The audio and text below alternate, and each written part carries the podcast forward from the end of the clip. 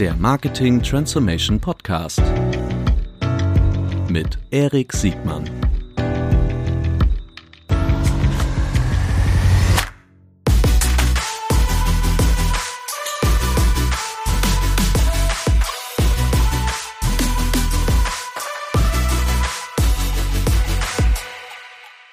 Herzlich willkommen zu einer neuen Folge des Marketing Transformation Podcast. Heute ein super wichtiges Thema CRM und Kundenprofitabilität und aus meiner Sicht ein totales Dream Team, um dieses spannende Thema zu besprechen. Herzlich willkommen Florian Heinemann und Markus Wübben. Moin Männer. Moin, moin. Moin.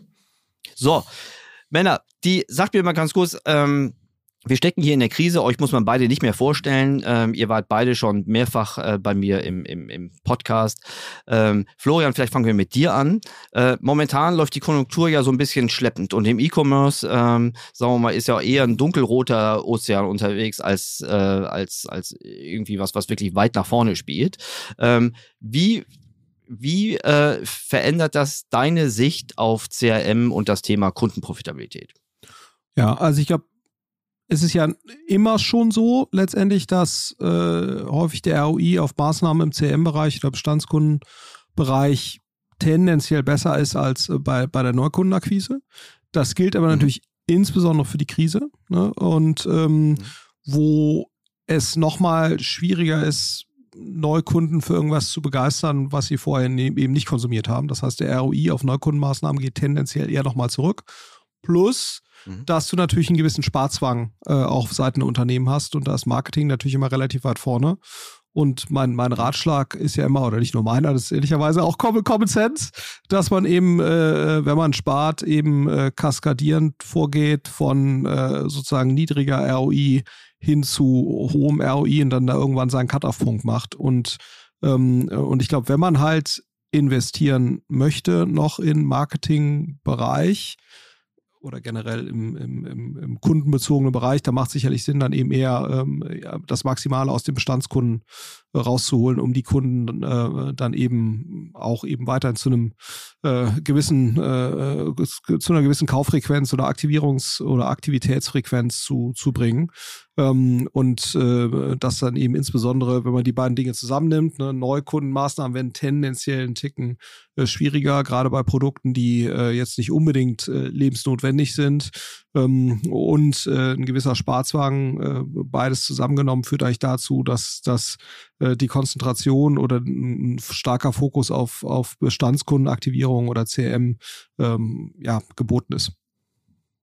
Mhm. Florian, vielleicht können wir gerade an dem Punkt, warum jetzt eigentlich Kundenakquisitionskosten immer noch relativ teuer sind, äh, plus aller Sparzwänge, vielleicht können wir da gerade nochmal kurz drauf eingehen, warum das häufig so ist, weil es gibt ja auch viele sagen wir mal, noch Gedanken, die kommen aus der alten Welt, dass in dem Moment, wo Krise ist, alle ihre Werbespendings, vermeintlich viele ihre Werbespendings runternehmen, dass eigentlich ähm, zumindest auf einer Kampagnenebene die, die, die, die Kostenseite zumindest sich gut darstellt. Warum heißt es denn noch längst nicht, dass zum Beispiel auch die Kundengewinnungskosten äh, auch wirklich fallen? Ja, ja, also ich glaube, das, ne, das eine ist ja auch immer, wie, ist, wie hoch ist sozusagen die Wahrscheinlichkeit, also der Kunde ne, ist ja ein, ein Element da in der Gleichung. Ähm, und was wir eben in der Krise sehen, häufig ist, dass Kunden weniger conversion-affin sind, ne, in Richtung äh, äh, einer, einer Neukundentransaktion, weniger experimentierfreudig. Ähm, ne, äh, ist aber der gleiche Grund, der dazu führt, dass Leute signifikant weniger in Biomärkten einkaufen, führt halt auch dazu, dass Leute weniger experimentierfreudig sind, gerade als, als Neukunde, äh, wenn einfach weniger Cash äh, gefühlt da ist. Das hängt natürlich immer von der Zielgruppe ab. Ne? Wenn du jetzt äh, im High-End-Luxusbereich unterwegs bist, siehst du ja auch weiter, die Zahlen von Louis Vuitton und so weiter sehen ja weiter gut aus. Aber sag mal, im, im, im Schnitt ähm, ist es eben schon schon so, dass dem ähm, äh, sozusagen soziodemografischen Segmenten die betroffen sind von der Krise, also im, äh, im Massenmarkt, dass dort eben sich eher konzentriert wird auf wesentliche äh, Dinge äh, und Spending konzentriert wird. Und das ist natürlich ein wesentliches Element. Ne? Conversion Rate geht runter und deswegen kann selbst, wenn der Werbe äh, runtergehen sollte, was ja durchaus in einigen Segmenten der Fall ist, äh, dazu führen, mh, äh, dass die Kundenakquisitionskosten eben nicht sinken. Das ist das eine. Ne? Und, und das andere ist natürlich, dass ähm, äh, ja letztendlich du immer mehr gerade im äh, Digital-Marketing-Bereich äh, eben du ähm, ähm, ja Akteure hast, die nicht mehr rein auf TKP-Basis, äh, wenn das Niveau niedrig ist, dann gebe ich mehr aus, äh, wenn das Niveau hoch ist, gebe ich, gebe ich weniger aus, agieren, sondern die eben ja letztendlich immer kundenwertbasiert äh, agieren und, und, und eben bidden. Ähm, und dort ist es natürlich dann durchaus so, dass falls es dann wirklich so sein sollte, dass die Mediakosten äh, sozusagen Senkung äh, die, die möglichen Conversion-Verluste überkompensiert, dass dann äh, dementsprechend auch die Gebote nach oben angezogen werden. Das heißt, du hast relativ viele Player, äh, die auf Marktschwankungen sehr dynamisch reagieren äh, und letztendlich immer quasi bis zu ihrem Kundenwert äh, gehen. Und, und deswegen muss es eben nicht zwangsläufig so sein, dass dann äh, gerade in den Segmenten, wo viele solche Player unterwegs sind, äh, dass du dann günstigere Kundenakquisitionskosten hast, sondern du hast im Gegenteil Player, die dann eben ganz dynamisch ihre Gebote anpassen an die Marktgegebenheiten und dadurch verändert sich dann sozusagen für die Marktspieler eigentlich nicht so viel. Mhm. Und, und äh, das war ja auch nur ein Beispiel, dass wirklich die Media, die Media, äh, also die TKP-Mediapreise irgendwie fallen. Ist in vielen Bereichen ist es ja so, vielleicht nicht die TKP-Seite, aber dass die CPC-Seite äh, noch verhältnismäßig hoch ist, obwohl mhm. Conversion gering sind und damit mindestens auf einer CPO-Basis äh, die Werte schlecht sind, weil einfach viele E-Commercer einfach noch irgendwie das Lager zu voll haben oder ihren Wachstumszielen hinterherlaufen. Ähm, das macht das dann äh, dann auch nicht besser. Ne? Und, und das ist und dann eben genau auch der Moment, ne, wo ja. du dann eigentlich sagst, ich müsste eigentlich eher Richtung, ja, ich müsste eigentlich eher Richtung Bestandskundenaktivität äh, mhm. äh, gehen, ne, anstatt mhm. dann eben dann äh, zu versuchen, die mangelnde Topline oder den, den, äh, den, den Planverlust oder den, mhm. die Planabweichung nach unten mhm. äh, in, in der Topline, das dann eben zu kompensieren mit Neukundenakquise. Äh, ja. ja.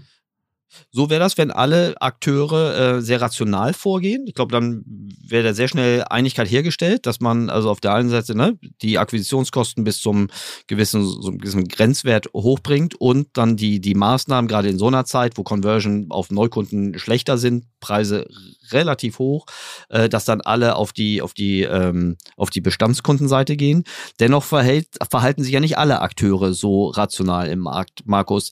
Die, ähm, was ist denn deine Be äh, Beobachtung? Warum ist das insbesondere bei dem nicht rationalen Teil? Wir, wir, wir waren uns ja schon in vielen Diskussionen auch einig, dass eigentlich die, diese CRM- und Kundenwertfokussierung immer noch unterentwickelt ist. Und das im Jahr 2023, wir nehmen das jetzt hier irgendwie bummelig ähm, äh, Ende, Ende April auf. Warum ist das so? Also A, ist das so und äh, wenn ja, ja ich, warum? Ja, ja. ja, es ist in der Tat so. Ähm, der, was sich ein Stück weit schon geändert hat, ist die Wahrnehmung, dass man was tun muss. Äh, aber was wir ganz klar sehen im Markt ist, dass Leute nicht genau wissen, was sie eigentlich tun äh, sollen und was eigentlich eine gute Bestandskundenstrategie ist. Und wenn man ganz ehrlich ist und die letzten Jahre auch zurückschauen, dann ist Bestandskundenmarketing für viele Newsletter zweimal die Woche rauszusenden. Und ich glaube, das ist ein gelerntes Verhalten, wo mhm. wir, ich glaube, von der Industrie und vom Markt einfach jetzt auch für ja, für unsere Kunden und Kundinnen nach vorne gehen müssen und zeigen müssen, auch wie geht denn das jetzt eigentlich? Wie geht eigentlich Bestandskundenmarketing 2023? Wie geht das Ganze wertbasiert? Also das ist die, das ist die eine äh, Geschichte. Und das andere ist auch die Art von Tools. Also CRM war für lange Zeit auch ein sehr handwerkliches Thema. Also wir haben irgendwie Data Warehouse, da muss man in die Daten reingehen, da muss man die Zielgruppen selber schneiden. Und wenn man das mal so vergleicht mit den großen Plattformen, wie einfach die den Zugang zu diesen Technologien und zu diesem sehr effizienten Targeting gemacht haben, das war immer ein Riesenvorteil. Und da haben Marketer natürlich gesagt, ah, es ist, ist es kost, also ist es noch kosteneffizient. Ähm, ist es super einfach äh, zugreifbar ähm, was soll ich mich um meine da eigenen Daten kümmern? Und jetzt auf einmal wendet sich das so. Und da glaube ich, ähm, will ich auch ganz, ganz deutlich darauf hinweisen, dass jetzt die Tools sind jetzt da, um vernünftig ähm, Zielgruppen wertbasiertes Bestandskundenmarketing zu machen. Was meine ich mit wertbasiert? Also wie Flo das gerade schon sagte, wirklich den Kundenwert in den Fokus zu legen. Wir haben viele Feedback aus dem Markt bekommen. Das ist richtig, Markus. Wir wollen das jetzt auch machen, aber haben wir denn eigentlich die Leute dazu? Und dann müssen wir ja auch ganz viel Content machen und wir müssen diese ganzen Newsletter-Templates machen und das dauert irgendwie zwei Wochen und dann kommen wir überhaupt nicht dahin und dann brauchen wir uns gar nicht erst mehr Zielgruppen anschauen, weil wir kriegen das ja sowieso alles nicht gewuppt. Und da will ich doch deutlich sagen, das hat sich mittlerweile wirklich geändert. Ähm, einfach nicht nur, aber ein Teil ist das generative AI. Also es ist kein Argument mehr zu sagen, ich bespiele die Zielgruppen jetzt nicht mehr ganz individuell. Ähm, das geht alles jetzt echt sehr, sehr automatisch. Und es gibt auch, was wir auch bei CrossEngage machen, ne? Die, diese AI-basierte Zielgruppenidentifikation. Das geht alles jetzt out of the box. Und darum glaube ich, verringern sich die gerade die Barrieren und auch die Wechselbarrieren, sich mehr Gedanken darüber zu machen. Ich glaube, das ist, das ist ein Punkt. Mhm. Kannst du uns da ein bisschen äh, reinführen, was, was äh, AI-gestützte, also was euer Tool wirklich äh, AI unterstützt äh, besser machen kann? Genau. Also was wir identifizieren können, sind Potenziale in den Bestandskunden, die ähm, wo wir sehen, dass wir mit diesen Segmenten eine gute Marge generieren können. Also wir können sehr genau sehen, der Florian wird einer bestimmten Wahrscheinlichkeit einen bestimmten Basket äh, kaufen. Und dann kann man natürlich auch sehen, was wollen wir denn eigentlich ähm, für eine Promotion dem Florian geben? Ähm, sollen wir dem überhaupt eine Promotion geben? Braucht er das zum Konvertieren? Braucht er das nicht? Ähm, und so kommen klare Empfehlungen für einzelne Zielgruppen raus. Das ist gar nicht so, das muss gar nicht das Klassische sein, wo du sagst, irgendwie, das sind die Newsletter-Subscriber, die haben sich jetzt zwei Produkte angeschaut, sondern geht das, geht das wirklich sehr basiert auf diese Wertkomponenten rein. Wer ist eigentlich am wahrscheinlichsten zu reagieren? Wer will eigentlich was von, von, von der Marke hören? Wer würde sich möglicherweise abmelden, wenn du ihn jetzt überkontaktierst? Und wo muss ich eigentlich gerade gar nichts machen? Da sind eben Mitnahmeeffekte und das kommt wieder. Das kommt so aus so Tools wie CrossEngage raus, wo wir genau diese Zielgruppen sehr wertbasiert, also auf dem Ziel wie, ähm, extrahieren. Und da war ein Feedback aus der Vergangenheit häufig, ja, jetzt haben wir zehn Zielgruppen, aber wir kriegen das nie in den nächsten Wochen bespielt, weil wir den Content nicht herstellen können. Und da sind Dinge passiert, das ist der absolute Wahnsinn. Man hat das, glaube ich, in der äh, bei der OMR war das vor sechs Wochen, acht Wochen. Sushi äh, Bikes hat die erste AI-basierte Kampagne gemacht. Das war ein Newsletter. Da waren aber alle Bilder und alle Texte wirklich automatisch generiert. Das Ganze geht jetzt innerhalb von Minuten. Und das ist ein Wahnsinn. Ich habe einen Kollegen in den USA, der macht das mit Small Businesses. Der geht zu den Unternehmen hin und sagt, was ist euer Produkt, was ist eure Zielgruppe, was ist das Problem, was ihr löst. Und er hat sich ein Framework auf ChatGPT gebaut. Und da kommen Auto und Midjourney. Und Midjourney ist ein Tool, mit dem man automatisch Bilder generieren kann. Das ist eine absolute, absolut Wahnsinnsqualität. Und der generiert vor Ort bei seinen Kunden innerhalb von 30 Minuten komplette Marketingkampagnen, auch Bestandskundenkampagnen, Neukundenkampagnen. Das fällt einfach automatisch raus, diese Texte für Facebook, für E-Mail, äh, für Direct Mail. Unfassbar. Und mhm. das ist, glaube ich, das, womit wir uns jetzt befassen müssen, weil es gibt diese Limitation nicht mehr. Und das war, ist, ist, es sind unfassbar viele Möglichkeiten, die da gerade rauskommen. Hm? Ich würde gerne mal das, das Thema AI, also gerade dieser Schritt von eher dieser, dieser vielleicht regel- und verhaltensbasierten äh, Automatisierung eher hin zu der nächsten Stufe zu, äh, zu, zu AI, das würde ich gerne später mit euch nochmal ausführlicher besprechen. Nochmal kurz, weil wir gerade bei dem Thema waren, verhalten sich eigentlich schon alle Akteure so, so, so rational und schöpfen sie ihre Potenziale im, im CRM und in der Kundenwertoptimierung äh, wirklich aus. Florian, du bist als, als, als VC-Investor ähm, also du predigst es ja schon lange äh, und hast jetzt praktisch äh, in deinem Portfolio auch immer Einblick, wie sich Organisationen äh, verhalten und wie sie, wie fokussiert und priorisiert sie sich dem Thema widmen. Ähm, was sind so deine Beobachtungen? Wie, was unterscheidet denn von den Voraussetzungen oder vom Verständnis her diejenigen, die es halt äh, besser anwenden, als diejenigen, die so ein bisschen eher zurückbleiben? Mhm. Ja, ich glaube, der, der erste Schritt ähm, ähm, ist, ist sicherlich, oder der, der erste Riesenunterscheidungsfaktor, das ist zumindest meine Wahrnehmung, ist immer ähm, Organisationen oder, oder Firmen, die im Prinzip die komplette User Journey von sozusagen Upper Funnel Maßnahmen, den Nutzer aufmerksam zu machen, egal ob jetzt B2B oder B2C, hin zur Conversion, also dass der Nutzer dann wirklich irgendeine Art von Abschluss macht oder Transaktion macht, auch wieder B2B oder B2C. Wer, wer das komplett selbst managt und unter Kontrolle hat, der tendiert auch dazu, zu verstehen, was Kunden wirklich an Werten äh, generieren können, äh, kann das dann sozusagen auch wieder zurückführen auf Akquisitionsmaßnahmen oder auf CRM-Maßnahmen.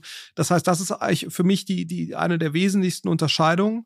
Ist eine Organisation äh, quasi wirklich, wirklich im Endkundenkontakt oder hat ne, es gibt ja auch viele Hersteller beispielsweise, die gar nicht mit dem Endkunden direkt in Kontakt treten, ne, sondern die Produkte Beispiele, über einen Supermarkt Automotive, über einen Handel, ja. äh, so äh, Automotive, die eigentlich gar nicht mit dem Endkunden in Kontakt sind, ne, so. Und und ähm, und dementsprechend auch dieses diese Fähigkeit ähm, gewisse Auswirkungen auf Einzelkundenmaßen äh, Ebene runterzubrechen wirklich haben. Und und deswegen rate ich jedem auch, ne, egal ob er jetzt ob er denkt, dass das für ihn der Riesenhebel werden wird, äh, äh, ähm, immer auch einen gewissen Direct-to-Customer, das muss gar nicht Consumer sein, das ist auch, geht auch im B2B-Bereich, äh, da eine gewisse Aktivität zu entfalten, weil das aus meiner Sicht eine wesentliche transformative Wirkung äh, auf, auf den gesamten Marketingbereich hat, ne? ähm, weil du halt rauskommst aus dieser sehr meinungsbasierten, äh, auf pseudo-erfahrungsbasierten äh, Vorgehensweise, äh, die aber letztendlich ja immer häufig jeder Faktenlogik entbehrt, ne, weil natürlich, was jetzt genau, wenn du diese Tra Kette nicht komplett durchtracken kannst. So, das ist für mich der wesentliche Entscheidungsfaktor, äh, der sozusagen mhm. die Wissenden von den Unwissenden unterscheidet. Mhm. Ja, so. Mhm. Ähm, ganz und dann Punkt, ja. Halt und dann gibt's halt noch mal innerhalb der, der, der Welt der Wissenden, ne, äh, sag ich mal, mhm. die das theoretisch könnten, äh, gibt's dann natürlich noch mal gewisse äh, Unterschiede äh, äh, dahin, wie, wie stark das jetzt auch im Fokus ist. Ne? Und, und, und natürlich auch ist auch eine Größenfrage. Wenn du das jetzt wirklich gut machen willst, brauchst du halt gewisse Ressourcen, weil du brauchst jemand, der auf der Business Intelligence Seite in der Lage ist, äh, sozusagen die Daten zu erheben, da die richtigen Informationen äh, zu ermitteln. Du brauchst äh, ein gewisses Content-Team, was dann auch in der Lage ist, ne, ob jetzt mit AI oder händisch, sich um, um Content zu kümmern und, ähm, und, und so weiter. Das heißt, da ist es natürlich schon tendenziell so, dass jetzt die Zalandos, die HelloFresh, die About Yous besser aufgestellt sind als jetzt das Zwei-Personen-Marketing-Team. Äh, nicht, weil das äh, die, die Durchschnittsperson im Zwei-Personen-Marketing-Team dümmer ist als die bei HelloFresh. Aber natürlich brauchst du gewisse, äh, gewisse Möglichkeiten. Und dann, äh, dritter Faktor, den, den ich äh, sehen würde, ist, wie stark äh, achtet die Geschäftsführung oder das Management, wie stark ist denen das auch wichtig, ein gewisses Maß an Exzellenz dort zu, zu entfalten. Und, ähm, und es gibt halt viele Organisationen, weil halt die Geschäftsführung, der Gründer, die Gründerin, was auch immer, äh, dieses Thema eben nicht so auf dem Schirm haben, dass die dort einfach kein besonders hohes äh, Ambitionsniveau entwickeln. Aber ich glaube, der, der wesentliche Faktor ist schon mal, um überhaupt in diese Welt einzutreten, in irgendeiner Form direkten Kundenkontakt, idealerweise über digitale Kanäle. Ne, das kommt natürlich auch nochmal dazu, äh, weil natürlich nur digitale Kanäle überhaupt das Potenzial bürgen, diese Kette überhaupt komplett durchzutracken. Ne, so, das heißt, ähm, äh, mhm. so, das ist, äh, das ist für mich auch nochmal ein, ein, ein wesentlicher Aspekt. Ähm, und, und, und innerhalb dieses, durch diese Dimension aufgespannten äh, Felds hast du halt gigantische Unterschiede. Und ich stelle nicht fest, ne, das muss man auch sagen, obwohl ich das jetzt seit Ewigkeiten predige, und da bin ich ja nicht der Einzige, äh, dass jetzt der Anteil äh, von, von Menschen, die jetzt äh, einen adäquaten Teil der Ressourcen auf die Bestandskundenaktivitätsseite äh, quasi schieben, dass sich das jetzt relevant erhöhen würde. Ne, das, das, ist, das mhm. ist nicht so. Ähm, ja, und, ähm, und was sicherlich auch nicht hilft, ne, das muss man natürlich auch sagen, äh, sind eben so Themen, wie wir es jetzt äh, seit einigen Jahren ja sehen. Tracking im digitalen Bereich ist viel schwieriger. Es ist viel schwerer, äh, konkrete Aussagen zu treffen, wie jetzt genau Conversion-Raten sind und, und, und so weiter, weil natürlich äh, sozusagen ganz im Zuge GB, GDPR, Wegfall des Cookies, äh, Browser machen dicht, ne, auf der Track. Also, da, das sorgt natürlich da, da, dafür äh, oder führt dazu, dass die, die sozusagen Genauigkeit äh, und die Unzweifelhaftigkeit der Informationen, die da generiert wird, äh, dass die natürlich deutlich runtergegangen ist und damit natürlich wieder sehr viel mehr äh, Spielraum für die Zweifler Argumentierer mhm. und so weiter schafft, äh, die halt sagen, das stimmt ja alles so nicht, äh, also lasst uns doch lieber weitermachen äh, wie vorher. Äh, und und mein, meine Rede ist ja auch seit, was ich, 10, 15 Jahren, das neu richtig ist, das weniger falsch. Ne? Ähm, äh, mhm. So na, nach dem Motto, ja, das stimmt zwar alles nicht so hundertprozentig, aber es ist immer noch viel besser, ähm, als sozusagen komplett im Nebel zu stochern und eben diese Kette gar nicht durchtracken zu können ähm, und gewisse Anhaltspunkte daraus eben dann auch für den Rest der Marketingaktivitäten zu ziehen. Aber was will ich damit sagen? Äh, der Grad der Aufklärung in dieser Hinsicht nimmt aus meiner Sicht nicht zu. Meine Hoffnung wäre, ne, die stirbt ja bekanntlich zuletzt, dass ähm, äh, sozusagen die Krise zwingt dazu, äh, etwas stärker auf diesen Bereich zu fokussieren, weil es halt, ja, aus Logik, Erfahrung und eigentlich jedem Blickwinkel, den man da irgendwie haben, drauf haben kann, eigentlich äh, ein Bereich ist, wo man sagt, hm, okay, vielleicht äh, hat es die Chance hier, äh, äh, mir, mir wirklich aus der Krise rauszuhelfen oder die Krise besser zu überstehen in dem Bereich äh, höher. So, also, äh, aber wie gesagt, äh, ich, ich kann keinen keinen großen Lerneffekt feststellen. Ich weiß nicht, wie dir es geht, Erik, du sprichst ja auch mit vielen Kunden, auch sozusagen gerade auch aus dem traditionelleren Bereich. Ähm, ich weiß nicht, ja. ob du da ähnliche Erfahrungen machst oder das ganz anders siehst als ich. Also traditioneller äh, Bereich ist, je nachdem, wie man es de definiert, ne? aber ähm, geht mir, geht mir ähnlich mit einer vielleicht Einschränkung, dass es in letzter Zeit kaum noch neue Geschäftsmodelle gibt, die nicht einen hohen D2C-Anteil at Core hat. Ne? Das weißt du als, als VC natürlich besser als ich. Aber es ist natürlich jetzt, sowas hat es früher häufiger gegeben, dass ein, ein Non-D2C, also wo man diese, diese wenigstens die Chance einer Korrelation von Marketingaktivität und Kosten zu einer Kundengewinnung ähm, äh, noch, noch hatte. Wenn die Chance jetzt gar nicht da sind, dann ist natürlich das ganze weitere Spiel äh, äh, groß. Was mir schon so in der Arbeit immer deutlicher wird, dass dieser letzte Punkt, den du genannt hast, innerhalb der, derjenigen, die es eigentlich könnten und anwenden, dass diejenigen auf der, auf dem, auf dem C-Level, dass da jetzt zumindest auf der, auf der theoretischen, auf der Bewusstseinsverständnisebene sich keiner mehr dagegen wehrt. Du musst oft immer noch so ein bisschen erklären, warum äh, Auktionsmechanismen auf der Acquis-Seite so negative Economies of Scale haben. Aber dass im Grunde CRM ein, das mit Markus zusammen haben wir es mal, äh, das Gegengift der Plattform, äh, des Plattformdilemmas ist. Ähm, dafür gibt's immer mehr Offenheit. Die Umsetzung ist dann, bleibt dann immer noch weit zurück. Und das wäre auch so mal meine Anschlussfrage an dich, Florian, äh, bevor ich wieder zu dir komme, Markus. Die, ähm, ich habe eine ne, ne Hypothese, warum, warum diese in der Kategorie derjenigen, die es könnten, äh, auf dem C-Level, die ähm, diese, ich weiß nicht mehr genau, wie du es gerade genannt hast, ne, aber diese Fokussierung auf CRM Bestandskundenverbesserung, äh, Bestands, also die, diese Kundenwertverbesserung, warum die so ist. Ich habe dafür eine These, warum das häufig so ist, aber ich will jetzt noch nicht meine These reinschmerzen. Was hast du für eine Beobachtung, Florian, warum auf dem C-Level manchmal diese, diese Priorisierung immer noch nicht ausreichend gut zugunsten von, von Kundenwertoptimierung stattfindet? Ja, es ist, es liegt sicherlich auch so ein Stück weit ne, wie, wie halt reported wird, wie, was für, also das sozusagen, äh, was auch für Erwartungshaltungen hm. sozusagen erzeugt werden von Investoren. Ne, da geht es dann häufig darum, wie viele Neukunden habt ihr denn gewonnen? Ne? Also das ist auch so, wenn du hm. guckst, wie kommuniziert jetzt, äh, keine Ahnung, hm. N26 oder so, dann wird es häufig. Hm äh, ja, wir haben so und so viele Neukunden gewonnen. Was jetzt da wirklich an Umsatz passiert ist, ne? Und äh, also, aber es wird sehr häufig eher, das Wachstum wird eher in der Kommunikation und das ist dann natürlich, ne, was du kommunizierst, darauf fokussierst du dann natürlich auch, ne, weil das ist ja, das spiegelt sich ja auch intern auch wieder. Ähm, und du hörst jetzt eigentlich selten von äh, äh in so solchen, solchen Kommunikationen, äh, wenn, die, wenn das Wachstum äh, möglichst gut dargestellt werden soll. Wir haben jetzt hier unsere Bestandskunden, äh, machen übrigens 15 Prozent mehr Umsatz. Ne? Das ist mhm. jetzt eine Kommunikation, die hörst du, glaube ich, zumindest in meiner Wahrnehmung deutlich seltener. Und, und dementsprechend fokussieren natürlich auch dann die, die Mitarbeiter auf diese Themen nicht in dem Maße.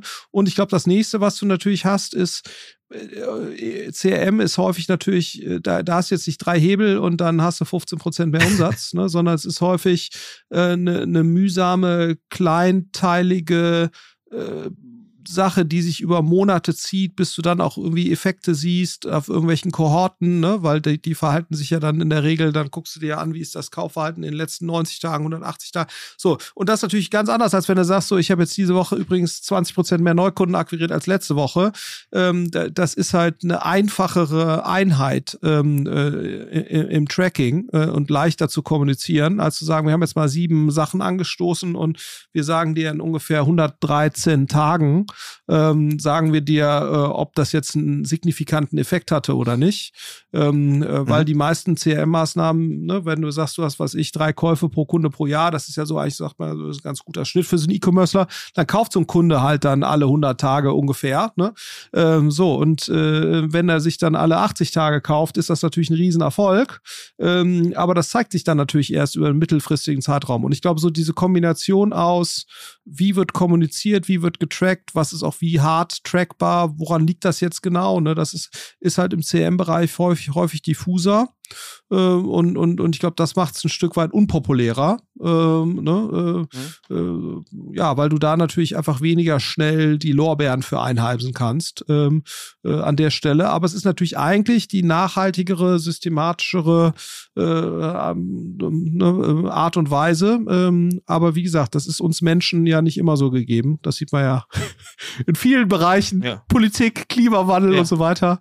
Das mittel- bis langfristige Denken ist jetzt nicht immer ganz weit vorne auf der Agenda. Ja. ja. ja großartige Erklärung. Ich hätte auch gesagt, es ist, ähm, es ist ein, es ist ein Problem der Incentivierung. Jeder C-Level wird eher auf dem incentiviert, was man leicht in der G&V oder in der Bilanz ablesen kann. Kundenwerte werden nicht bilanziert, zumindest nicht meinem Wissen nach. Ähm, und vor allen Dingen entwickeln sich über, über spätere Perioden, für die ich vielleicht gar keinen, gar keinen Vertrag mehr habe. Ähm, und die kurzfristige Incentivierung äh, ist dann einfach die, äh, das ist das verratene Element. Also sonst würde dieses, man kann ja gucken, so, wo sind so Verticals, wo es echt falsch gemacht wird. Und warum kann das so sein? Also zum Beispiel, wenn wir jetzt ein Stromanbieter werden, ja, wie kann das sein, dass wir praktisch ähm, den zu erwartenden Kundenwert plus noch eine höhere Provision an eine Plattform wie zum Beispiel eine Verivox und eine Check24 überweisen, aber selbst im Grunde nichts dafür tun, um unsere sehr wahrscheinlich churn-gefährdeten Kunden gescheit anzusprechen. Ich glaube, jeder, der von euch mal einen Stromvertrag abgeschlossen hat, egal wo, weiß, wie schlecht er dann wieder angesprochen gesprochen wird und wie viel besser die Plattformen das machen. Oder ich weiß nicht, ob ihr Autos fahrt oder nicht. Ne? Die Wahrscheinlichkeit, dass ich mir meinen ollen Volvo nochmal, jeder weiß, wann dieser Volvo äh, seine Leasingzeit ausläuft. Ähm, und ich sag euch, der unwahrscheinlichste, der äh, praktisch den Folgeauftrag kriegt, ist, ähm, ist die Marke und der Händler. Volvo. Wahrscheinlich wird das wieder eine Plattform sein, die den, mhm. die den Vertrag kriegt, weil die auch wirklich alles tun, ja, ich um dieses mich Geschäft sehr gut als, äh, ich erinnere mich sehr gut als die letzte Nachricht, wir haben ja äh, mit, mit vier Kindern fahren wir ja VW-Bus, ne? also ich, ich bekenne mich ja. dazu und, und die, die erste Nachricht, die von meinem vertrauensvollen VW-Händler kam nach ein paar Jahren, war dann, bitte geben Sie Ihr Fahrzeug wieder zurück. Ja, oder so denkst so. Geil! ja. Vielen Dank! Ja, äh, äh, ich habe es völlig vergessen. Und man hätte ja. mir ja auch mal schreiben können, ja, vorher übrigens, dein Fahrzeug läuft aus und willst du nicht neues und so weiter oder willst du den jetzt verlängern? Aber das war so eher, bitte geben Sie Ihr Fahrzeug wieder zurück, wo du auch so denkst, ja, das ist mal, äh, das äh, erregt mich natürlich extrem äh, in Richtung der Marke VW, wo ich dann denke, ähm, das äh, macht Lust auf mehr, ne? Und dann ja. äh, gucke ich doch mal, was es für Alternativen gibt, bis man natürlich merkt, so, okay, es gibt nicht viele Alternativen mit Familien mit vier Kindern. Ähm, da kann das, kannst du eigentlich nur zwei Arten von Bussen fahren. Ähm, und äh, die, die sind in der CM-Experience beide ungefähr auf dem gleichen Level. Ähm, aber gut, ähm, also man hätte mich ja auch begeistern können als Kunde. Aber da, da, genau, das, das passt eigentlich ganz gut. Ja. Ja, ja, cool. Die, ähm, ja, aber ich könnte mich doch noch einsteigen. Äh, Markus, genau. An, an, ja, dann eine Anekdote noch. Äh, ich kenne das aus, aus dem Pay-TV von früher. Da wurden noch äh, Receiver ja mitgegeben. Ne? Und das war äh, Freunde gemacht und die wurden ähm, nie incentiviert für die Vertragsverlängerung. Die, die haben immer gesagt, wenn ihr jetzt, Flo, wenn du jetzt deinen Vertrag kündigst, kriegst du einen neuen Receiver. Wollen wir nicht, wollen wir nicht einfach einen neuen Vertrag? Weil du kündigst hier und äh, dann machst du einen Neukundenvertrag und äh, dann kriegst du einen neuen Receiver. Und die ganzen Promotoren wurden nur auf Neukunden incentiviert. Also das ist der absolute Wahnsinn. Selbst wenn die Leute gekommen sind zum Verlängern, haben die gesagt, nein, ja, äh, äh, äh, beenden Sie den Vertrag, Sie kriegen einen neuen Receiver dazu. Also das war nochmal zu den Incentivierungsstrukturen. Also das steckt ganz, ganz, ganz tief drin. Ich fand das äh, vorhin ein super Punkt. Ähm, das ist in der Tat äh, immer wieder ein Thema. Aber ich wollte noch gerne eine Sache auch sagen, weil du Flo vorhin sagtest, ne, die großen, die Zalandos äh, und so der, der Welt, die können das damit im Data-Team machen. Ich glaube, wir sind in diesem Jahr, äh, und wir sind eigentlich schon davor, dass auch kleinere Companies können diesen Schritt reingehen. Ja, wir brauchen Daten, aber auch ganz viele Daten, die sind schon im Shop-System da. Die Tools sind jetzt da, um das zu automatisieren, auch mit kleineren Teams. Und das ist auch mein Appell wirklich an die, an die Unternehmen, die vielleicht sagen noch, wir zögern ein bisschen gerade, dass geht mit den Tools, die jetzt raus sind, diese AI-Tools, wirklich, wirklich, wirklich schnell und gut, das auch mit Teams zu machen, die kleiner äh, sind und weniger Kapazität haben. Und auch das machen wir bei CrossEngage machen mit unserer No-Code Prediction Engine.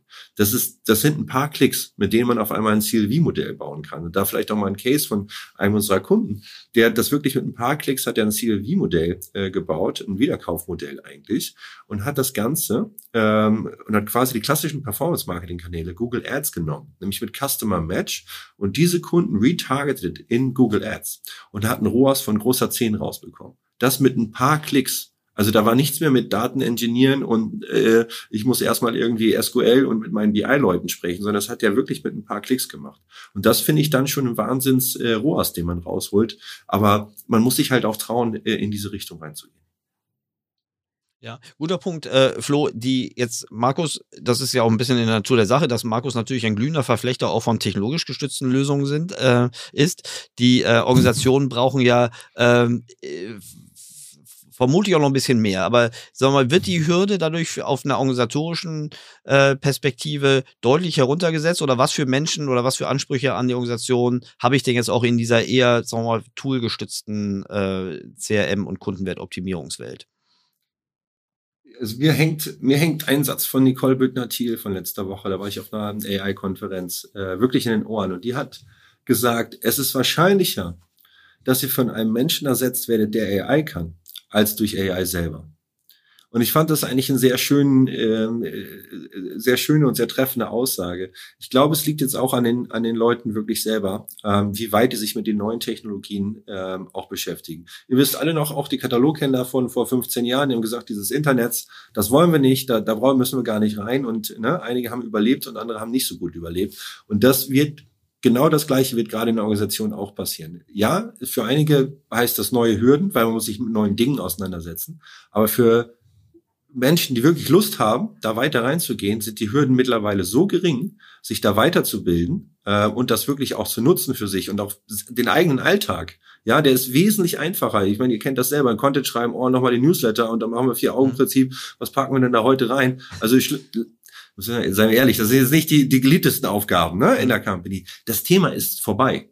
Und deswegen glaube ich, dass es da auch eine gewisse Selbstmotivation in den Organisationen ge äh, geben muss, äh, geben sollte, äh, sich mit diesen Themen zu beschäftigen. Ähm, wir haben das einfach zu häufig jetzt gesehen, wo die, äh, wo der Weg nach vorne geht. Und das auch nochmal zum Thema Performance Marketing. Ich glaube, jetzt ist die Zeit, sich auch mit dem Bestandskundenmarketing auseinanderzusetzen. Nicht nur, weil wir in einer ökonomischen Krise sind. Auch danach, die technischen und rechtlichen Veränderungen, die wir haben, die, die, die, die, die werden nachhaltig den Weg für Bestandskundenmarketing weiter öffnen und weiter, äh, äh, weiter pflastern. Da geht der Weg hin. Ich, meine These ist, nur noch auf diesen Kanälen kann man wirklich eins zu eins personalisieren. Ich meine, die Kollegen Litters und so weiter, die sagen, wir sind ja weg von der Zielgruppenstrategie eigentlich im, im Performance-Marketing hin zu der Content-Strategie. Und das ist ja schon ganz klar, ne, wo das dann quasi hingeht. Content kann gar nicht so individuell personalisiert sein auf der Ebene. Das sind eigentlich ne, so ein Content-Graph, der da aufgebaut wird. Das geht ja über die Zielgruppen. Und die kriegst du eigentlich nur noch mit einem vernünftigen First-Party Data Management, Bestandskundenmarketing, CRM. Und da sind die Möglichkeiten und die Barrieren gehen gerade runter. Und darum, ne, mein Appell wirklich da, da die Augen aufzuhalten äh, und den und da zu schauen, was, wie kann man eigentlich selber auch als auch Mitarbeiter oder Mitarbeiterinnen davon profitieren, was macht den Tag schneller, einfacher, ne? Warum, wie kann man sich eine Überstunde eigentlich sparen? Da ist viel Potenzial für einen. Und vielleicht, um, um nochmal ein etwas anderes Bild da zu verwenden, um das zu, zu erklären. Ähm, ich finde es eigentlich immer ganz schön, ne, wenn man sagt, so, entweder, also man braucht eigentlich Mitarbeiter, die wollen und, und äh, die irgendwas wollen und die irgendwas können. Ne? So, und glaube, wenn du so, so das Thema CM, was ja auch sehr stark datenbasiert ist, wenn du das vor 10, 15 Jahren angeguckt hast, da hat halt Wollen nicht gereicht. Ne? Da, da musstest du eben wirklich auch gewisse Dinge können ne, auf der Datenbankebene. Du musstest, äh, brauch, brauchtest Leute, die halt die BI beherrscht haben, die in der Lage waren, irgendwelche Verknüpfungen herzustellen zwischen Datentöpfen und so weiter. So und, und, und, und ich glaube, die, die Relevanz des Könnens, ne, im Sinne von jetzt wirklich hartes technisches Know-how ist eben deutlich gesunken und es kommt eben deutlich mehr aufs Wollen an. Und das ist natürlich eigentlich eine gute Botschaft, ne? weil, glaube ich, wie du sagst, mhm. die, die, die Schwelle, die Wissensschwelle oder die Know-how-Schwelle ist halt deutlich gesunken. Ähm, ähm, ne, und das ist ja eine Zeit lang jetzt auch schon so gewesen, wenn du, wenn du schaust, was, wo, wozu hat es aber die ganze Entwicklung im IT-Bereich geführt, dass vieles Cloud-basierter wurde, so Dinge wie Shopify geschaffen wurden, die ganze SaaS-Softwarewelle. Äh, das hat ja im Prinzip das Gleiche schon im Bereich Software äh, äh, erreicht. Ne? So, und, und, ähm, und das ist jetzt eben, wird durch die AI-basierten Tools im Prinzip nochmal eine Stufe weitergetrieben. Ähm, du musst jetzt eben wirklich das Know-how nicht mehr in dem Maße haben, haben, sondern es reicht im Prinzip, wenn du in der Lage bist, gewisse AI-Tools entsprechend, ne, sagt man ja mittlerweile zu prompten, ne, wie, wir, wie wir jetzt mittlerweile gelernt haben, dass das Prompten heißt, so, äh, dass das jetzt eigentlich das Skillset ist und, und die Hürde von Prompten, äh, die ist halt relativ niedrig. Ne? Äh, da, ähm, mhm. und, und das ist eigentlich ganz, ganz spannend, ähm, dass das eben auf einmal geht und auch die Anzahl von Personen, die du halt mindestens brauchst, die halt verschiedene Skillsets haben, ist deutlich gesunken. Ähm, und jetzt geht es eben wirklich um unternehmerische Findigkeit äh, oder, oder Findigkeit des Einzelnen. Ähm, und das ist eigentlich eine, eine, eine gute Botschaft, ja, äh, muss man sagen. Ähm, äh, und das finde ich eigentlich sehr, ähm, äh, sehr, sehr spannend, weil es halt diese, diese, die Zugänglichkeit von solchen Themen deutlich demokratisiert hat. Mhm. Und vermutlich wird sich da auch die Spreu vom ja, Weizen. Da äh, vielleicht nochmal, ne, ist, äh, ist mhm. Ja, es, also es gibt, es gibt da einfach, um das wirklich nochmal zu unterstreichen, ist äh, auch da das Prompting, also auch wenn du richtig, ne, wenn du irgendwie äh, Nerd wie Flo, der, der, der promptet das noch alles irgendwie selber ja, und schreibt das da irgendwie rein. Aber mittlerweile gibt's Masken dafür. Und sage, schreib mir eine, Kampagne für äh, die Promotion von den Uhren. Ich möchte bitte vier Copies für E-Mail haben und dann kann man das in kleinen Formularen äh, äh, äh, ausfüllen und es kommt die komplette Kampagne hinten raus. Also es ist ja verrückt, was da gerade geht. Also von daher, ne, wer dann tief da einsteigen will, das Prompting verstehen will, ich glaube, das ist total wichtig und auch gut, aber noch nicht mal notwendig. Das, das ist wirklich meine Botschaft. So einfach geworden, dass man selbst da, wo man sagt, ah, das Prompting ist nichts für mich. Nee, du musst das nur noch klicken und machen. Ähm, eine Marke Mama Loves hat das gemacht mit einer Kundin. Ähm, mit denen interagiert und die wollte gerne wissen, äh, wie sieht denn eigentlich diese Kette, die machen äh, Schmuck, äh, Necklaces und so weiter, wie sieht denn wohl die Kette bei ihr aus? Und das war remote und haben die ein Bild von ihr genommen und haben dann sozusagen die Jewelry direkt auf ihr, ähm, äh, quasi auf ihr Dekolleté ge, äh, geimaged, geblendet. Und das sah einfach absolut realistisch aus und danach war der Sale gelaufen. Und wie schnell das ging. Das hat also ein Mitarbeiter, ein Marketing-Mitarbeiter da in dem Gespräch gemacht ja, ja, Telefongespräche und dann gesagt, schicken wir was rüber und dann mache ich das für Sie.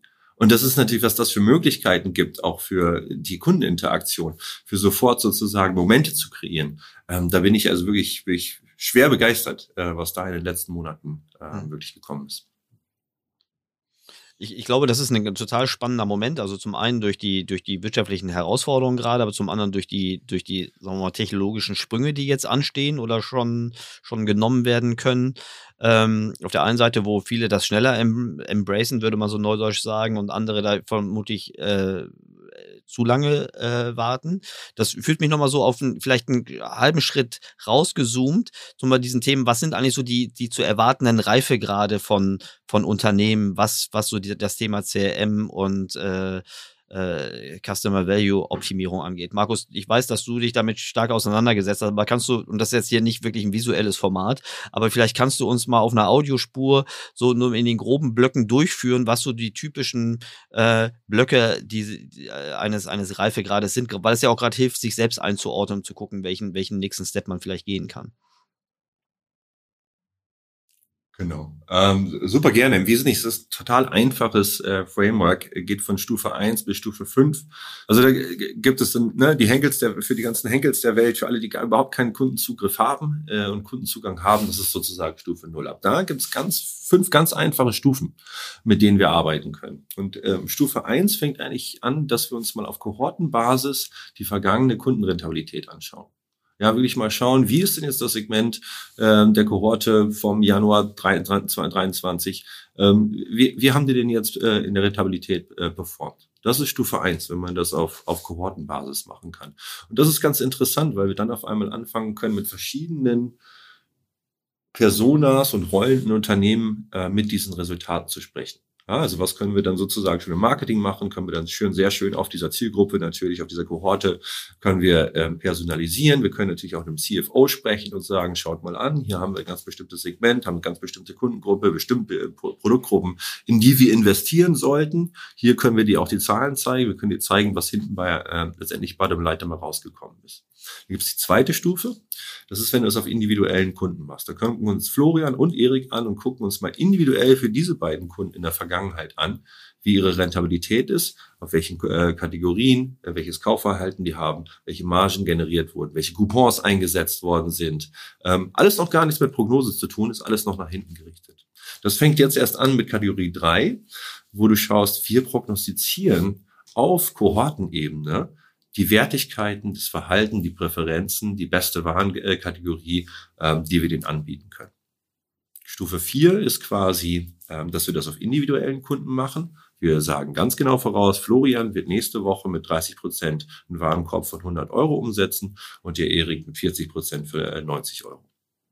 Also ganz kundenindividuell. Und dann gibt es die Stufe 5. Das ist, wenn wir dann sozusagen den Customer Lifetime Value, den Kundenwert in die Mitte stellen für Organisationen, die sich wirklich auch ihre Incentives quasi an dem Customer Lifetime Value orientieren. Wir hatten ja vorhin die Diskussion unterschiedliche Incentivierungsstrategien, Neukunden, Anzahl Neukunden zu äh, die Bestandskunden. Wer da den Customer Lifetime Value in die Mitte stellt, er ist quasi Kundenstufe, äh, Kundenwertstufe 5, Reifegrad 5, der orchestriert quasi komplette Unternehmung über den Customer Lifetime Value. Und das heißt natürlich auch, ne, wenn wir Neukundenkampagnen machen, schauen wir uns immer an, welchen Kundenwert, welchen potenziellen Kundenwert holen wir eigentlich rein. Und dann, wenn wir das Ganze machen, uns das als zentrale Metrik haben, können wir natürlich auch sagen, welche Kanäle geben uns die besten Kundenwerte auf Dauer. Und wir sind weg aus dieser sehr aktionsgetriebenen, ähm, äh, kampagnengetriebenen Sicht, sondern in einer sehr schönen langfristigen Sicht, wo wir Bestandskundenmarketing und Neukundenmarketing auf einmal in einem, in einem Guss haben. Und das ist diese Schönheit quasi vom CLV, dass es diese beiden doch sehr historisch gesehen fremden Bereiche. Ne? Du kennst es ja auch noch bei Rocket, das war auf der einen Seite war immer die CRM nah und auf der anderen Seite die Performance Marketer und die haben die mit, ne, also weniger noch miteinander gesprochen. Ähm, und auf einmal haben wir den CLV und den können wir in die Mitte stellen, um letztendlich auch eine Metrik zu haben, die uns ähm, alle miteinander verknüpft. Und das finde ich das Schöne ähm, und das zeigt dieses äh, Reifegrad-Modell in, in eine Nutshell, wo man quasi steht ähm, und dann gibt es die Möglichkeit, und das ist dann so eine Matrix, wie man wirklich mit den, auf jeder Ebene, wie dann quasi einzelne Rollen im Unternehmen, sei es der Bestandskundenmarketer, sei es der äh, Neukundenmarketer, sei es der CFO, sei es der CMO, von dieser Wertigkeitsstufe oder von dieser Reifegradsstufe profitieren können. Ja, also umso mehr wir dann auch nach vorne gucken, können wir natürlich viel mehr quasi äh, mit dem Bestandskundenmarketer oder ich es vorhin angeschrieben habe, auch mit dem Performance-Marketer zusammenbringen und schauen wir, dass wir da äh, den CLV als, als, als Metrik in die, in die Mitte stellen.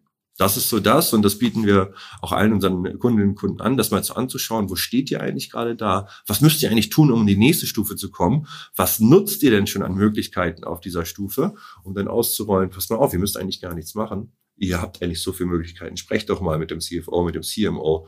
Ja, diese ganzen Möglichkeiten haben wir da. Und das ist ein ganz einfaches Framework, mit dem wir viel arbeiten. Ich glaube, das ist schon viel erreicht, wenn ein, ein auch ein CFO über Kundenwerte äh, sich, sich in, involviert. Ähm, also ich habe zumindest noch nie erfahren, dass das wirklich, also viele haben davor Angst. Äh, Marketeers ähm, suchen ja nicht immer die Nähe zu ihrem CFO, ähm, aber gute Marketeers äh, argumentieren halt genau mit diesen Kundenwerten. Ne? Und äh, spätestens bei einer Due Diligence, also wenn Unternehmen irgendwie gekauft oder verkauft werden, äh, merkt man, da kommt es dann eh. Ne? Keiner guckt dann nur noch ausschließlich auf die auf die äh, Kanal oberflächliche Transaktionskosteneffizienz, sondern äh, in fast jedem ordentlichen Prozess wird äh, wird auch die Werthaltigkeit von von Kohorten und die Entwicklung dieser Kohorten irgendwie betrachtet. Ja, und ich glaube vor dem Hintergrund, was du vorhin gesagt hast, ne? Also wenn wir damit recht haben mit dieser These, dass das einer der Hauptgründe ist, dass CM nicht so im Fokus ist, weil eben Reporting, Incentivierung, also Incentivierung auf Basis dessen natürlich dann auch Reporting in nicht diese Richtung geht, ne, ähm, dann muss man eben auch fairerweise sagen, ist ja gerade eine Education auch auf der CFO-Seite äh, ja einer der Schlüssel, um das zu ändern. Ne? Das heißt, ich glaube also der, der etwas über den Tellerrand hinausdenkende Marketier ne, muss eigentlich verstehen, ähm, dass wenn ihm das Thema wichtig ist, die Kommunikation in Richtung CFO, Reporting, Business Intelligence. Ne? Ich bin, deswegen, ich bin häufig, ich, mein Argument, und das ist, da merkt man eigentlich da in der Hinsicht, denke ich, auch häufig nicht über den Tellerrand. Mein Argument ist eigentlich immer, wenn es heißt, auf gar keinen Fall den BI-Leiter zum CFO hängen, ne? weil dann ist der ja nicht so operativ äh, und unterstützt nicht die operativen Abteilungen, sondern arbeitet da mehr für diesen Finanzenbereich. Äh, das ist, greift eigentlich äh, fast genauso kurz, ne? weil eigentlich muss ja dann sagen, ja, okay, äh, wenn, wenn das so ist, dann spricht das ehrlicherweise dafür, dass eben sozusagen die Firma nicht richtig äh, aligned und aufgestellt ist. Denn wenn sie das wäre, ne, dann sollte eigentlich ein beim CFO aufgehängter BI-Leiter äh, in exakt die gleiche Richtung laufen. Ne? Äh, und das muss ja eigentlich das Ziel eines jeden Unternehmens sein, auf der Gesamtsteuerungsebene, ne, dass, dass sozusagen der CFO das nicht nur für irgendwelche Investoren da reportet, sondern dass der äh, CFO letztendlich genau das widerspiegelt, was auch die Performance äh, des Unternehmens optimal repräsentiert, auch eben für die interne Steuerung. Ne? Also wenn das zwei getrennte Welten sind, dann weiß man eigentlich schon, okay, das hat man eigentlich nicht so richtig optimal äh, insgesamt äh, aufgestellt, äh, weil eigentlich äh, ne, sozusagen ein guter CFO und, und was sich darunter so kaskadiert im Sinne von Controlling, Reporting und so weiter,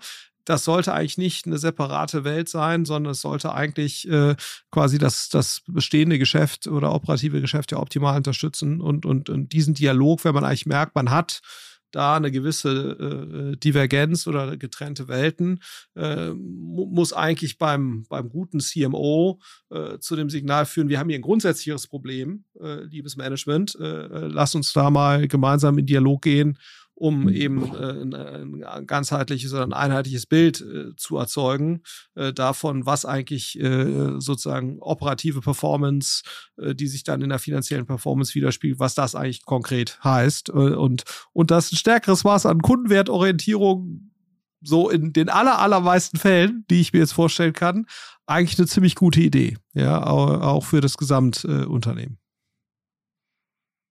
Ja, dazu noch, noch ein Ding. Ich finde auch jeder clevere CMO schaut sich jetzt den Kundenwert an. Und zwar, um damit zum CFO zu gehen, nämlich was man ganz toll machen kann mit dem System, ist zu sagen, auch man, man rechtfertigt Investments. Wenn ich jetzt sage, ne, früher war das Ding, hey Flo, ich brauche irgendwie mal so 100.000 Euro, ich will die Customer Experience besser machen.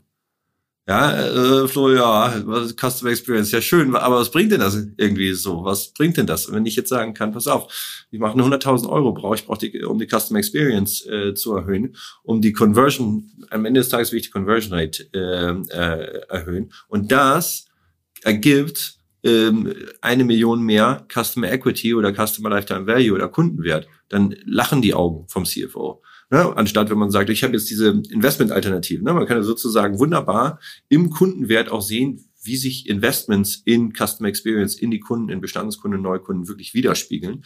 Und man spricht auf einmal eine monetäre Sprache, ähm, die auch der CFO spricht. Und historisch haben wir auch gerne mal gesagt, ja, ich meine, machen wir jetzt nicht, die Abmelderaten sind so hoch, was interessiert, was juckt das den CFO? Ne? Der will eine Zahl.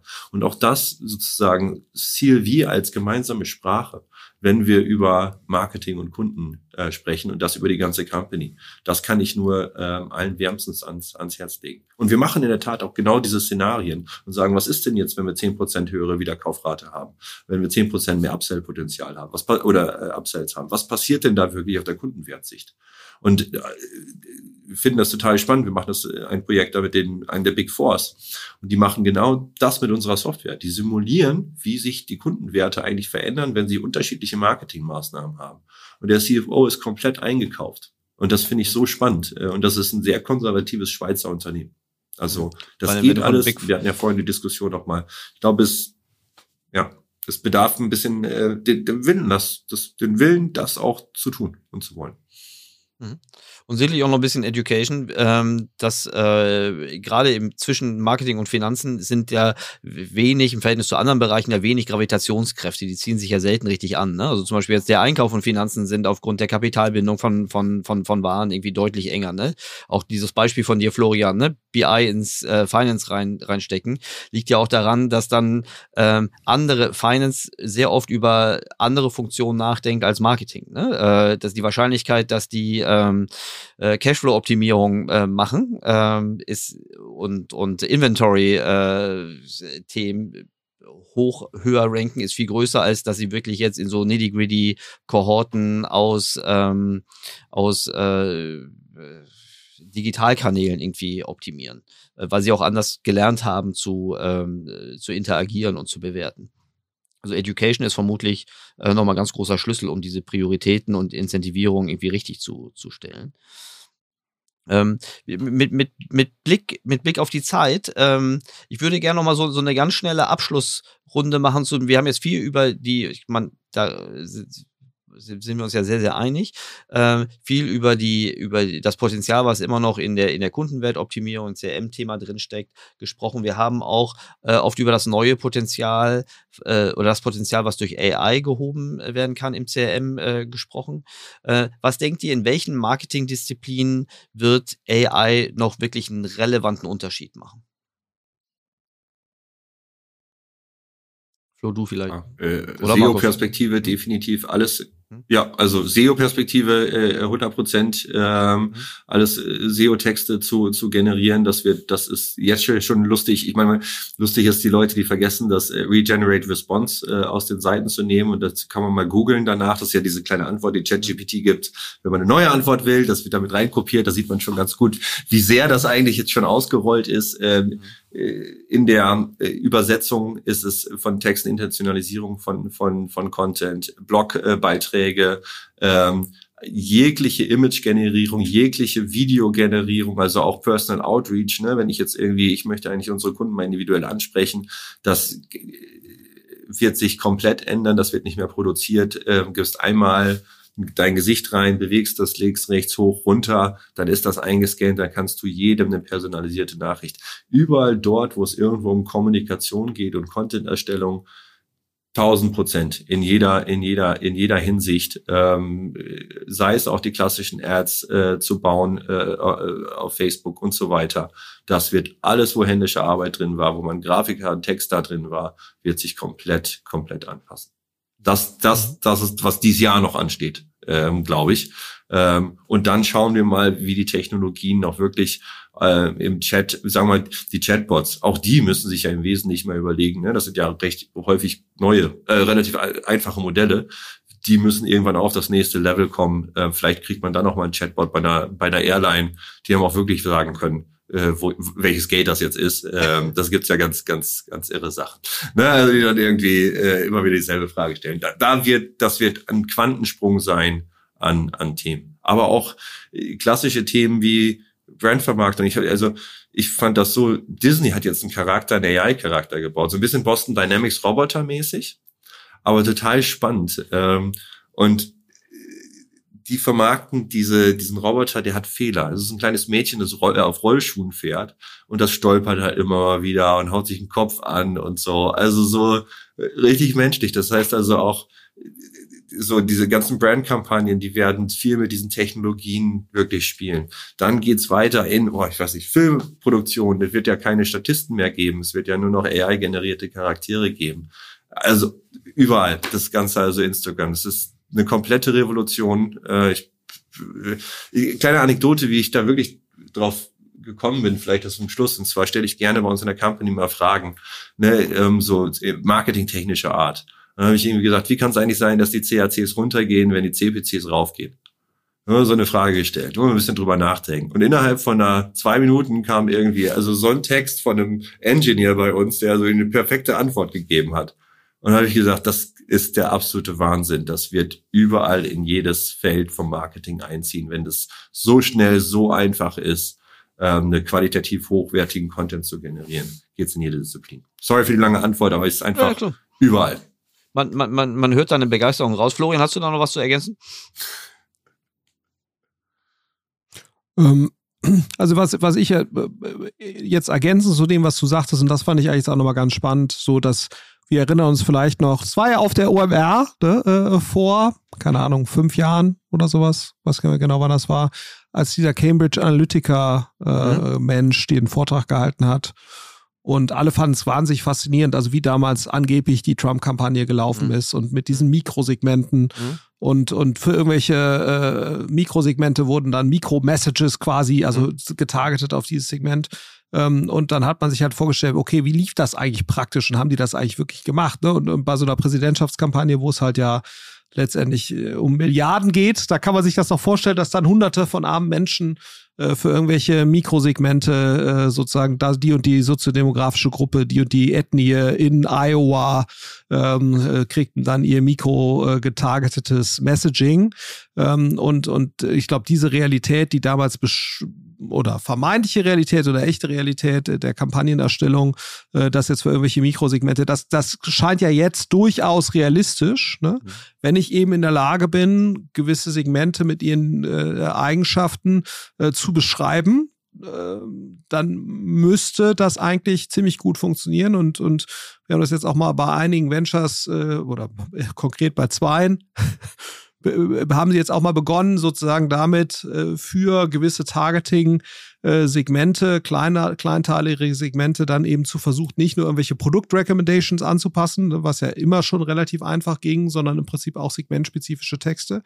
Äh, da muss man jetzt natürlich mal schauen, ob das dann wirklich auch besser funktioniert, aber ich glaube, diese, diese Cambridge Analytica-Realität, äh, ähm, äh, oder diese Vision, was die halt, äh, das, das ließe sich jetzt auch, wenn man, wie gesagt, die Segmente beschreiben kann anhand von gewissen Dimensionen, die dann auch sozusagen zu gewissen Tonalitäten führen oder Inhalten, äh, dann, dann ließe sich das realisieren. Das fand ich auch ganz spannend. Und das andere, was ich auch ganz spannend fand jetzt als Use Case, äh, auch marketingbezogen, aber eher von der Datenseite, ist, dass man eben äh, solche Modelle relativ gut einsetzen kann, um Anomalien in Kampagnenperformance zu finden. Ne? Weil das fand ich jetzt auch nochmal, das kann eben, äh, können die Modelle ja relativ gut, Mustererkennung, ne? Und wenn du jetzt eben Abweichungen von Mustern dann natürlich auch so und äh, äh, sag mal, das war ja schon ein wesentlicher Aspekt, das immer noch so war, dass du schon schlaue Menschen brauchst, äh, die jetzt sozusagen sich äh, große Excel-Tabellen oder sowas von Kampagnen anschauen und daraus dann die richtigen Schlüsse ziehen. Ähm, und, und diese Vision, quasi das jetzt automatisiert zu machen. Ähm, das ist jetzt ne, so das, was wir jetzt so sehen, ziemlich einfach, ne, dass dir eben äh, äh sozusagen die AI dann einen Hinweis gibt, guck mal in die Kampagne, guck mal in die Kampagne, das ist komischer. So. Also, und äh, das ist jetzt nicht direkt Marketing in dem Kernsinne, aber sozusagen eben eher im BI-Bereich angesiedelt. Aber das, äh, äh, das sind jetzt mal so einige Dinge äh, ergänzend jetzt zu, zu dem, was du ja. gesagt hast, Markus, wo wo es ziemlich naheliegend ist. Ja, und äh, super Punkt. Und wir wissen ja auch, dass in der in der Google Blackbox, also in, in dem, was wir, also alles, was, was im Bitmanagement äh, läuft, dass dort natürlich auch äh, viel AI stattfindet. Äh, wir wissen halt nur nicht immer zu wessen Gunsten. Ähm, aber ähm, wilde These. Vulva. Meine Vermutung wäre. Ja. Nicht, sag, sag den Satz zu Ende. Sag. Nicht, nicht zugunsten der, der, der Instanz, die die Kreditkarte hinterlegt hat im Konto. Ja, sondern eher der, die das Geld fließt. Ja, Empfängerseite. Ja. ja, wilde These. Ich bin froh, dass du sie ausgesprochen hast, Florian. Dankeschön. ähm, es hat mir großen Spaß gemacht mit euch. Die Zeit ist äh, für mich zumindest wie im Flug äh, vergangen. Ich, ich danke euch ganz herzlich, herzlich für eure Gedanken. Ich freue mich jetzt schon auf die Fortsetzung, weil ich bin mir relativ sicher, das Thema wird nicht von alleine äh, gelöst, sondern da gibt es noch weiterhin ganz viel zu tun. Ganz herzlichen Dank, ihr Lieben. Es wird schon wieder nicht besser werden. Ich hab, ja. crazy, crazy schnell. Sehr gut. Ja. Gruß nach Berlin. Mach's gut, ihr zwei. In diesem Sinne. Macht's danke. gut, die Herren. Ciao. ciao. ciao. Tschüss, danke euch. Ciao.